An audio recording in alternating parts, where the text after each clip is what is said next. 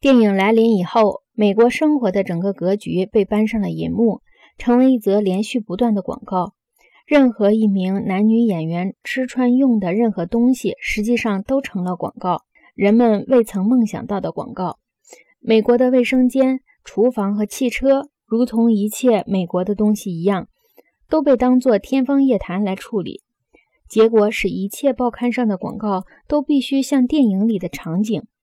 现在的广告仍然是这样，不过在电视问世以后，广告的焦点不得不模糊一些罢了。收音机出现以后，广告公然转向歌唱式的符咒术，噪音和恶心作为使人难以忘怀的手法，成了普遍采用的手法。广告和形象的制作成为经济中实实在在、充满活力和持续增长的要素，一直如此。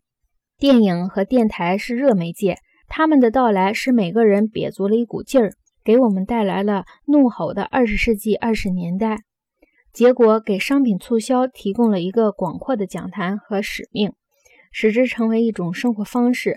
这种生活导致了剧本《推销员之死》的问世和电视的来临。这两件事的巧合并非偶然。电视推广了深度体验和自己动手干的生活模式。这就粉碎了个人主义的硬性推销员的形象和温顺的消费者的形象，正如电视使影星清晰的形象变得模糊一样。这并不是在说，在电视到来的前夕，阿瑟·米勒在给美国人解释即将到来的电视。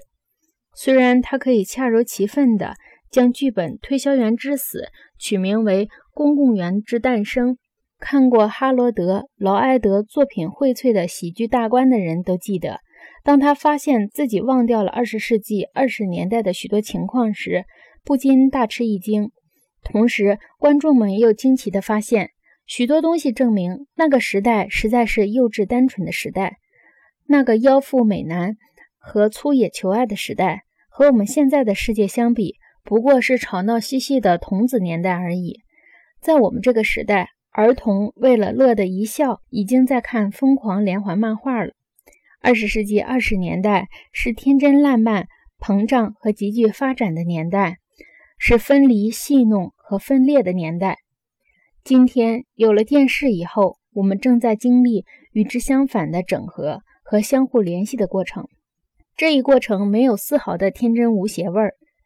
推销员对他的推销。包括游说和商品魅力的单纯信念，现在已经让位于公司姿态、生产过程和组织过程的复杂聚合了。